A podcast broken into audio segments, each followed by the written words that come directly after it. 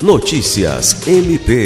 O Ministério Público do Estado do Acre, representado pela Procuradora-Geral para Assuntos Administrativos e Institucionais, doutora Rita de Cássio Nogueira Lima, e pela coordenadora do Centro de Atendimento à Vítima CAVE, Procuradora de Justiça Patrícia de Morenrego, participaram na última quarta-feira, 8 de março, da cerimônia de apresentação da Lei nº 2427 de 2022, que instituiu o março como mês da mulher em Rio Branco.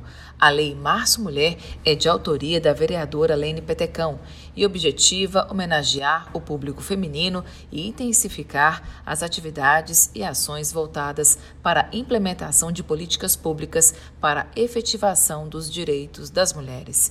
Entre as ações que devem ser realizadas pela Prefeitura de Rio Branco neste mês estão as discussões sobre o enfrentamento à violência de gênero, o incentivo à participação das mulheres nos espaços de poder, campanhas de saúde, atividades culturais, atividades físicas e autonomia econômica.